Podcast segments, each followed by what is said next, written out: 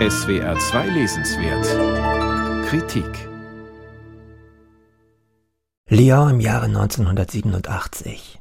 Der Autor Sorge Chalandon ist Mitte 30 und im Auftrag einer Zeitung als Prozessbeobachter in seine Heimatstadt gereist. Es ist das erste von einem französischen Gericht angestrengte Verfahren wegen Verbrechens gegen die Menschlichkeit.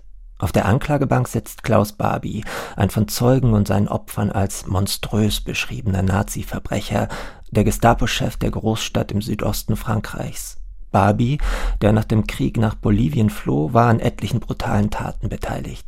Chalandon schildert sie in seinem neuen Roman Verräterkind ausführlich die Deportation von jüdischen Kindern, die in Issy in einem Heim Zuflucht gefunden hatten, die Razzia bei der Union Générale des Israélites de France, in deren Folge fast hundert Menschen in die Todeslager transportiert wurden.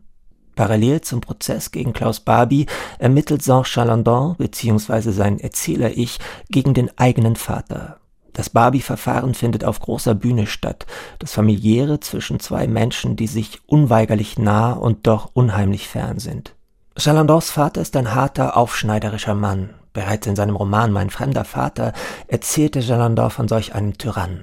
Vor seinem Sohn brüstet er sich immer wieder mit seinen Heldentaten während des Kriegs.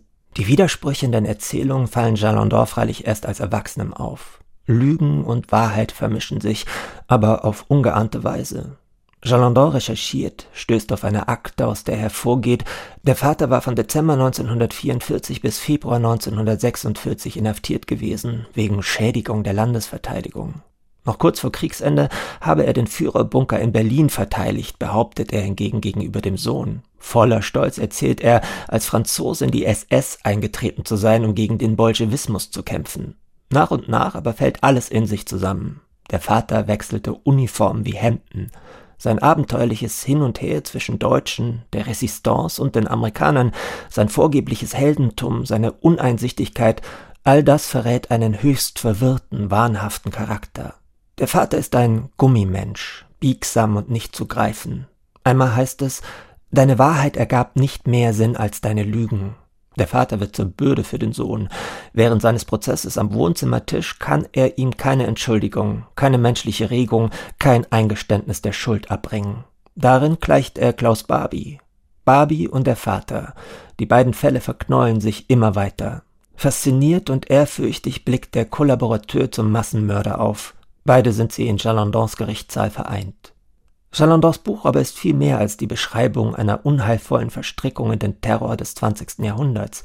Es ist der Versuch eines Sohnes mit der Schande weiterzuleben, indem er sich schonungslos offenbart.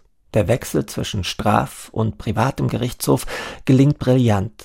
Auch die Sprache, die Chalandon findet, ist eindrucksvoll, weil sie das Entsetzen nicht verbirgt, aber doch so gefasst wie nur möglich die Fakten vor uns ausbreitet. Wir folgen dabei sowohl dem Gang der Erkenntnisse als auch der sich steigernden Unruhe.